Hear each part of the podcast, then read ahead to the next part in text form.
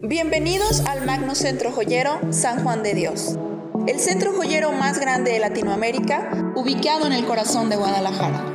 Y este es su podcast. Una plataforma para conocer todo lo relacionado con el mundo de la joyería, tendencias, tips, emprendimiento y los mejores proveedores de diamantes, gemas preciosas, metales e insumos para armado de joyería. Esto es más que joyas. Bienvenidos.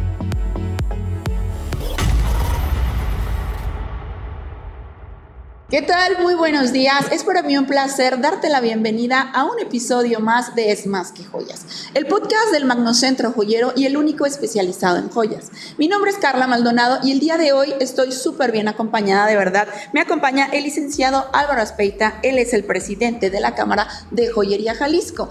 Esta institución es la encargada de representar, fortalecer y proteger los intereses del sector joyero dentro y fuera del país. Licenciado, ¿cómo estás? Muchas gracias, muy buenos días, un gusto saludarte, estamos muy bien y muy contentos con la invitación y poder platicar con todos ustedes de la industria joyera. Así es, hoy vamos a tocar un tema muy importante y quiero que me cuentes por qué Guadalajara se le llama la capital joyera.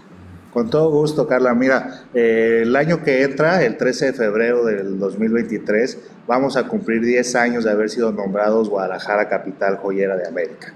Y esto fue un trabajo que se hizo el 13 de febrero del 2013, cuando el presidente Horacio Vázquez, en su momento de Cámara de Joyería, y el presidente del Ayuntamiento de Guadalajara, Ramiro Hernández, tuvieron a bien hacer este nombramiento. Y fue todo un trabajo en conjunto cuando el Consejo decidió poder eh, dar la fortaleza que tiene el sector hacia el ayuntamiento, poder eh, dar los números y los ingresos que tiene el sector joyero para nuestra ciudad e inclusive para el Estado, por lo cual se decide poderlo nombrar así. Y estos números eh, se los platico muy rápido porque son muy importantes que conozcamos dónde estamos y qué somos el sector joyero dentro de nuestro país aquí en el estado de Jalisco. Mira, eh, justo estamos hablando de Magno Centro Joyero, el cual es uno de los centros joyeros más importantes de nuestra ciudad, en la zona joyera, Plaza Tapatía, en donde tenemos más de 15 centros joyeros afiliados, 1.500 puntos de venta. Producimos el 70% de la producción de joyería a nivel nacional el 70% de los empleos son ocupados por mujeres. Transformamos 20 toneladas de oro y 80 toneladas de plata. Y estos son algunos datos que considero importantes por los cuales en su momento, insisto, se le presenta al Cabildo y deciden nombrarnos Guadalajara Capital Joyera de América.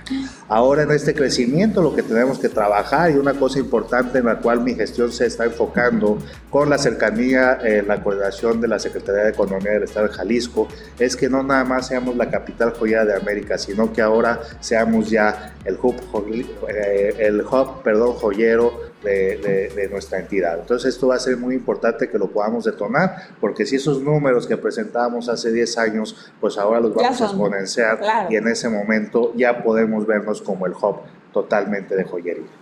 Ok, ya escucharon. A veces vivimos aquí, yo que soy de fuera y no sabemos eh, todos estos datos que sin duda son importantísimos y como dices, que las mujeres estén liderando mucho del negocio en las joyas, a lo mejor minoristas, amas de casa, o sea, no, digo, eh, eh, en este sector, perdón que te interrumpa, la verdad es que las mujeres juegan el papel más importante para nosotros, o sea, vamos dándonos cuenta que en primer lugar, pues son las portadoras por excelencia de todos los accesorios de joyería pero sobre todo pues, son muy buenas con sus mentes creativas para poder desarrollar eh, nuevos diseños, ayudarnos eh, con sus manos, las manualidades en el armado, en las ceras, en el montado, son buenas también para administrar, para hacer contabilidad. Entonces la verdad es que eh, pues nosotros como joyeros encantados de poder encontrar en ustedes las mujeres todas estas pues digámoslo así, habilidades o herramientas que tienen innatas y a su vez, pues que nos ayuden justamente llevando y portando con toda esa eh, belleza nuestra joyería. Y así es como podemos brillar. Esto ha sido lo que ha hecho fuerte al sector joyero en nuestra entidad. Por eso no es otro estado de la República Mexicana en donde el sector joyero es el líder y el referente a nivel nacional. Y por supuesto esto nos lleva a poder tener presencia en otros ámbitos internacionales como exposiciones en JCK Las Vegas, en Hong Kong, en Vicenza, Italia, hemos estado en Francia en algunas pasarelas, justo para... Eh, poder exponenciar, poder poner en esta vitrina global lo que hacemos desde Jalisco para todo el mundo. Así es. ¿Y qué tipo de joyería? ¿Solo oro? Cuéntame un poquito más. No, mira, eh, curiosamente en nuestra entidad podemos encontrar la fabricación de todo tipo de joyería como tú comentas. Mira, eh, principalmente eh, tenemos el oro como materia prima más elevada en su precio, pero no por ello quiere decir que es Exacto, que no por ello quiere decir que no tenga diseño, no tenga calidad como cualquier otra. Pero tenemos aquí productores de plata, tenemos inclusive bisutería que se fabrica, eh, estamos hablando accesorios en chapa, en níquel, y también tenemos eh, desde Jalisco una gran parte de producción del tema cowboy, del tema westing, que se lleva directamente a estados como Texas, que ahorita igual hablamos un poquito del comercio exterior porque es muy importante conocer en dónde quedan nuestros productos que fabricamos acá. Y bueno, al final es que podemos encontrar cualquier tipo de fabricación, el armado, los elementos, los componentes, y muchas veces hemos hablado inclusive con otras industrias como es el zapato, como es la bolsa, como es el vestido, para poder ver si podemos engarzar en la cadena de valor y nosotros como joyeros poder empezar a fabricarles a ellos algo de sus accesorios que utilizan dentro de sus, productos. Así es. No más que eh, sí tenemos algunas desventajas en ese sentido, hay que hablarlo francamente, con las tecnologías y las manos de obra, por ejemplo, de países como China, en donde es muy barato y ahí es donde quizás no estamos siendo competentes para poderlo lograr, pero sin embargo seguimos trabajando para poder tener dentro de nuestro estado todas estas herramientas y poder en un momento dado generar nosotros mismos toda esta cadena de valor.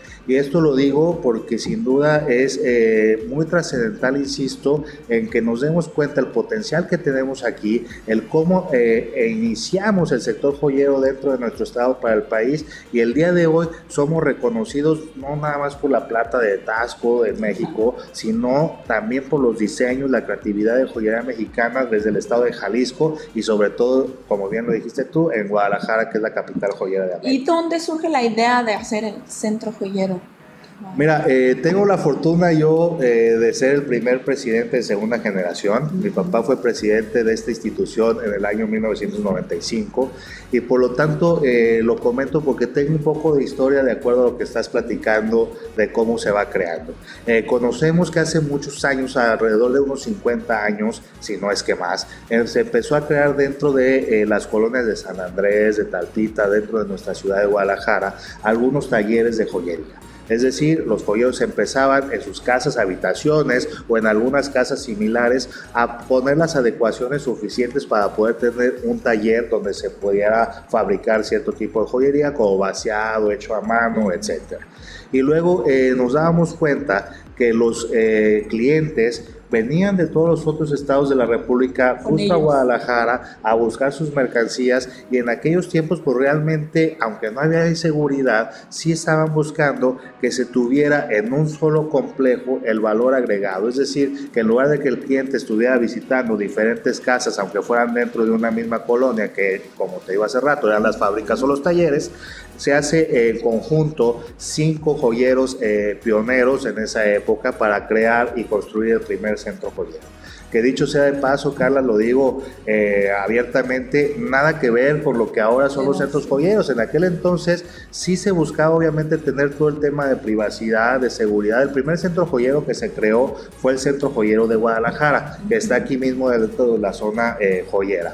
pero ese centro joyero, insisto, eh, los cinco eh, pioneros que lo fundan, dentro de ellos don Jacinto Vázquez, don Manuel Monroy, don Alfredo Aspeitia, eh, don Saúl Casanova, en fin, ellos deciden reunirse, construir este centro joyero con todas las medidas de seguridad. Era eh, impresionante cuando llegabas porque tenías que pasar puertas blindadas para poder llegar a una oficina donde ya te anunciaban y tenía que ver efectivamente la autorización de que pudieras ingresar. Es decir, no estaba abierto al comercio, no estaba abierto para que cualquier persona que estuviera pasando, ya fuera por San Juan de Dios o cualquiera de estas eh, calles que están cercanas a Plaza Tapatía pudieran entrar. Está exclusivamente para el mayoreo y evidentemente conforme van cambiando los tiempos, pues descubren que ya es necesario. Inclusive un dato curioso, el centro joyero Galerías que está enfrente de ese centro joyero, en su momento era el estacionamiento del centro joyero de Guadalajara, ¿no? Entonces se van descubriendo necesidades diferentes en donde ya se tiene que abrir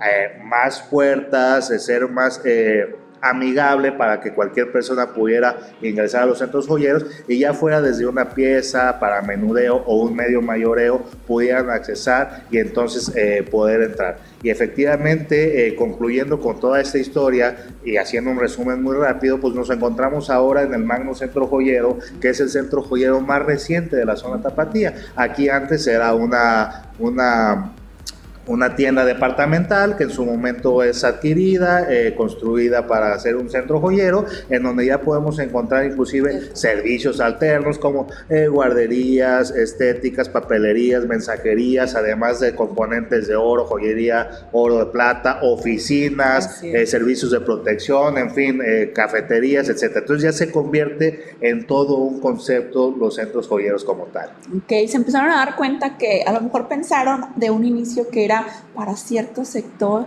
no a lo mejor poder adquisitivo de mayoristas. Empezaron a darse cuenta que, Así podían atacar diferente. Así es, tal cual como lo comentas, era así, o sea, en un momento vamos a crear el primer centro joyero en donde pueda, podamos dar la facilidad a los clientes de mayoreo de encontrar a sus proveedores o sus fabricantes dentro de un solo edificio con ciertas medidas de seguridad, estacionamiento propio, cercanía, etcétera, ¿no? Y poco a poco las necesidades del mercado pues fueron abriendo a diferentes... Eh, eh, espacios, a diferentes modulaciones de oficinas para que pudieran entonces sí hacer otro tipo de negocios que también es muy destacable como el medio mayoreo o insisto el menudeo, ¿no? Inclusive pues ya vemos aquí eh, joyerías que venden anillos de compromiso en donde ya una pareja puede venir concretamente a comprar esta pieza, sus argollas, etcétera, ¿no? Entonces al final estamos abarcando como todo ese mercado y así es como se constituyen pues los centros joyeros dentro de, dentro de la zona tapatía, dentro de Guadalajara y bueno,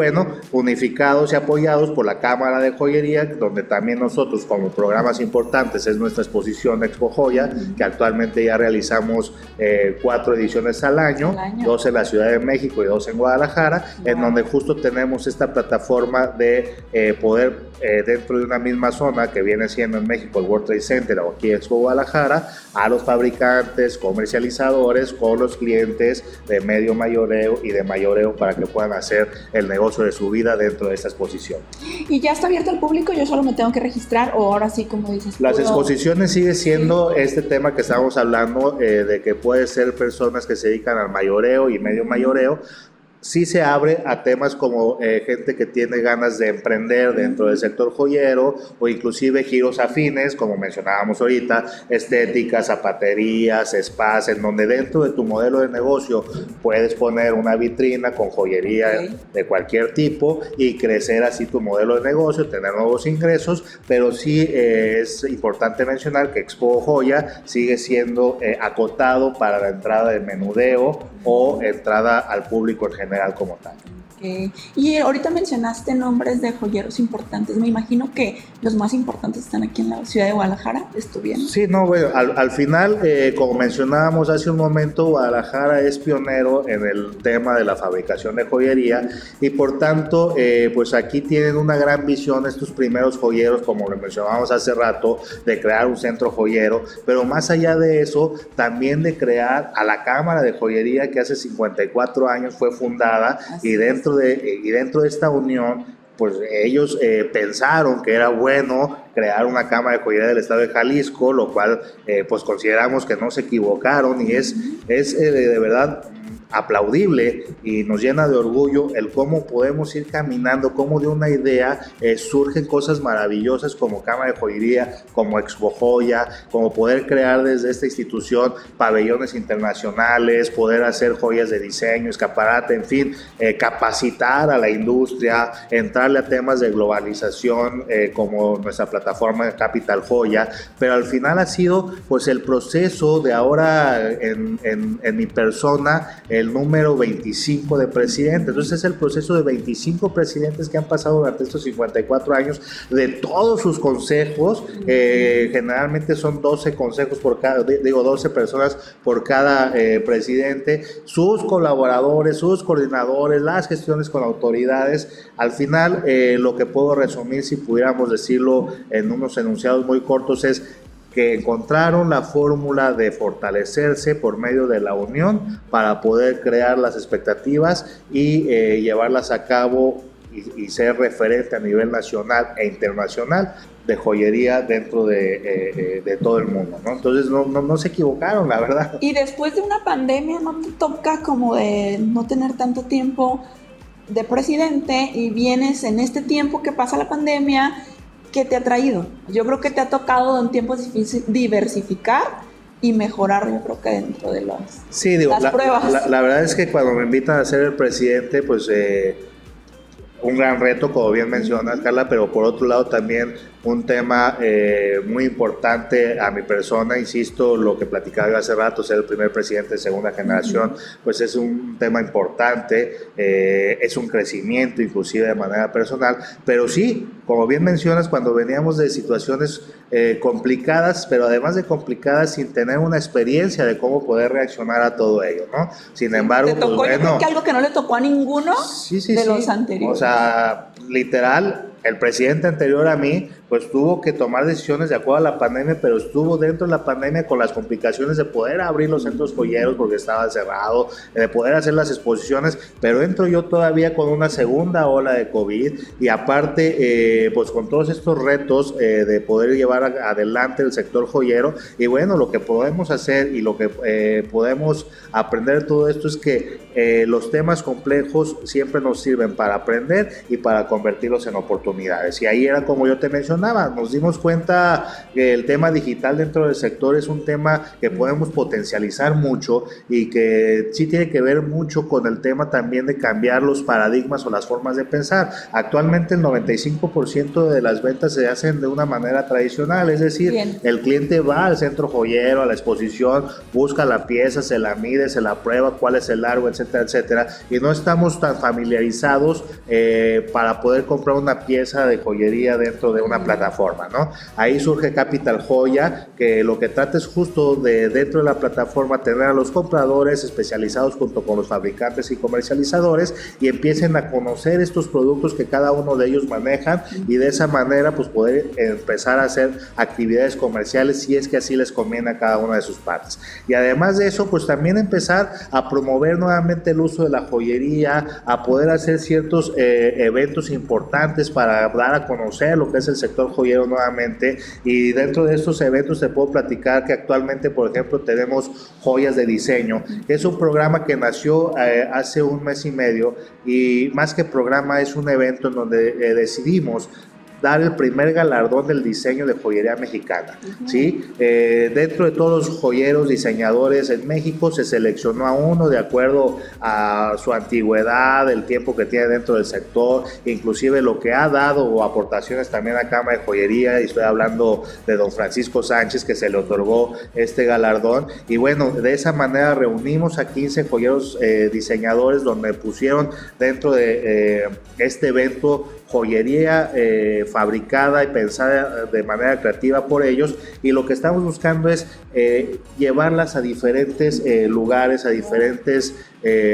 pues sí, eh, tal cual lugares íconos de la ciudad en donde podamos tener esta referencia y podamos dar a conocer más lo que es la joyería. Y en este momento logramos tener la exhibición de estas joyas en el aeropuerto, en la zona de las puertas de abordaje, y ahí tenemos eh, las 15 piezas de estos diseñadores que durante dos meses van a estar ahí presentes. E imagina tú si el aeropuerto tiene 40 mil eh, pasajeros diarios o en tránsito dentro de las zonas de abordaje, lo que podemos queremos entonces poder eh, generar. dentro de la industria joyera, que nos, den a, que nos demos a conocer, que conozcan la historia, que conozcan los programas, que sepan de la zona joyera, que sepan de lo que estamos fabricando, la fuerza que tenemos y eso sin duda es eh, una herramienta muy importante. Además de seguir llevando a cabo las exposiciones y eh, por supuesto generar dentro de nuestros programas como escaparate, que lo vamos a hacer en noviembre, ahí no voy a platicar mucho de estos datos porque es una gran sorpresa, apenas estamos eh, trabajándola para poderla lanzar como tal, pero desde donde vamos a tener eh, las tendencias del 2023 en joyería desde Jalisco, desde Guadalajara, para la República Mexicana y para todo el mundo. Ya escucharon, en noviembre hay que hacer otra entrevista para que nos cuenten, porque ya me quedé con la duda. Con todo gusto, ¿no? ¿Y la próxima fecha de Expo Joya? Expo Joya, la siguiente que tenemos es en octubre, eh, inicia el 11 de octubre, termina el 13 de octubre aquí en Expo Guadalajara. Con esa cerramos eh, las exposiciones eh, dentro de este año 2022. Continuaríamos pues con el programa de escaparate que estábamos mencionando y cerramos con un evento muy bonito que nosotros tenemos aquí justo en la zona joyera que es Brillante Navidad. Brillante Navidad y, y aprovecho pues para reconocer a todos los centros joyeros y agradecerles que en esta unión podemos crear un espacio muy amigable en Plaza Tapatía en donde podamos hacer ilusión a los niños para esta Navidad. Eh, ponemos un árbol de Navidad, tenemos diferentes eh, temáticas de acuerdo a, a, cada uno de los años. A veces ponemos villas, a veces hemos puesto algunas mesas para que los niños empiecen a armar su propia joyería y al final, insisto, una dinámica con la ayuda de los centros joyeros, patrocinadores eh, joyeros, que es una dinámica, insisto, muy importante para cerrar el año, pues como dice eh, el título. Con brillante Navidad, con mucha paz, con mucha armonía, pero sobre todo seguros de que por las probabilidades, que por el panorama que tenemos actualmente, llegaremos a lo que se estipuló en enero de este año del, cuarto, del 4% de crecimiento del sector joyero. Muy bien. Por ejemplo, ahorita hablábamos de todos los que forman parte del centro joyero. Ellos tienen capacitaciones especiales y aparte la gente ya sabe que venir al Magno Centro Joyero calidad. O sea, yo sé que voy a ir a comprar algo de calidad, pero ustedes en mayo firmaron un convenio con Profeco, platícame un poquito más, donde nos da la seguridad de que esto es regulado por ellos. Así es. Sí, es muy importante, qué bueno que lo mencionas, Carla, porque eh, pues es un reconocimiento que nosotros podemos darle o una certificación, por decirlo de esta manera, a todos los consumidores. Eh, ¿Qué es lo que tratamos de hacer con Sebastián, que es el director de la oficina de Profeco aquí en Guadalajara? Pues es justo el que pueda reconocer lo que hace Cama de Joyería en el sentido de poder garantizar los contenidos de oro, de plata de la joyería mexicana y de esa manera el consumidor pueda tener más tranquilidad. Para poder llegar a esto, platico un poquito de la historia. Hace 25 años, Cama de Joyería creó un grupo que se llama Grupo de Calidad.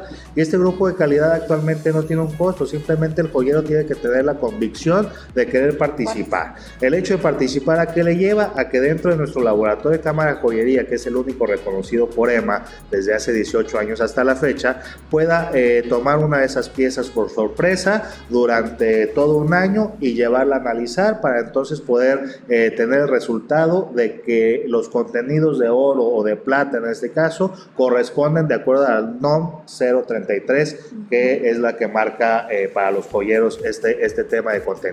Y aquí es justo donde entra Profeco, porque Profeco sabemos que regula por que, se, que se lleven a cabo el cumplimiento de las normas, además de otros temas eh, como de información comercial, etcétera, ¿no? Y entonces justo es hablar con Sebastián y decirle, eh, mira, tenemos grupo de calidad, tenemos joyeros que tienen participando durante 25 años sin ninguna falla durante esos 25 años. Tenemos en el programa alrededor de 237 eh, joyeros inscritos y entonces pues queremos hacer un convenio en donde Grupo de Calidad sea informado de tal manera para que el consumidor lo conozca y pueda llegar a estas empresas a comprar con mucha más confianza. Eh, que, contienen eh, los contenidos en materia prima que están estampados dentro de la pieza. Y por el otro lado, pues yo me comprometo con Profeco de hacer la difusión también eh, de acuerdo a que se cumpla dentro del sector joyero, verificación de básculas, información comercial, para que en ese sentido se cumplan todas las características que debe tener una empresa referente a los derechos y obligaciones que debe tener al consumidor.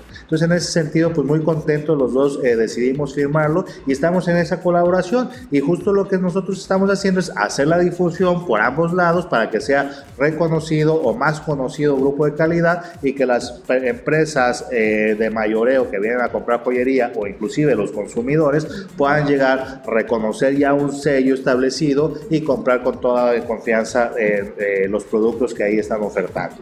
Así es, pues ya escucharon, yo siempre les he dicho que venía al Magnocentro Joyero es servicio, calidad y seguridad, porque a veces te encuentras en el centro y dices, qué miedo ir a comprar. No, aquí está estacionamiento privado, seguridad y de verdad vas a encontrar a los mejores proveedores.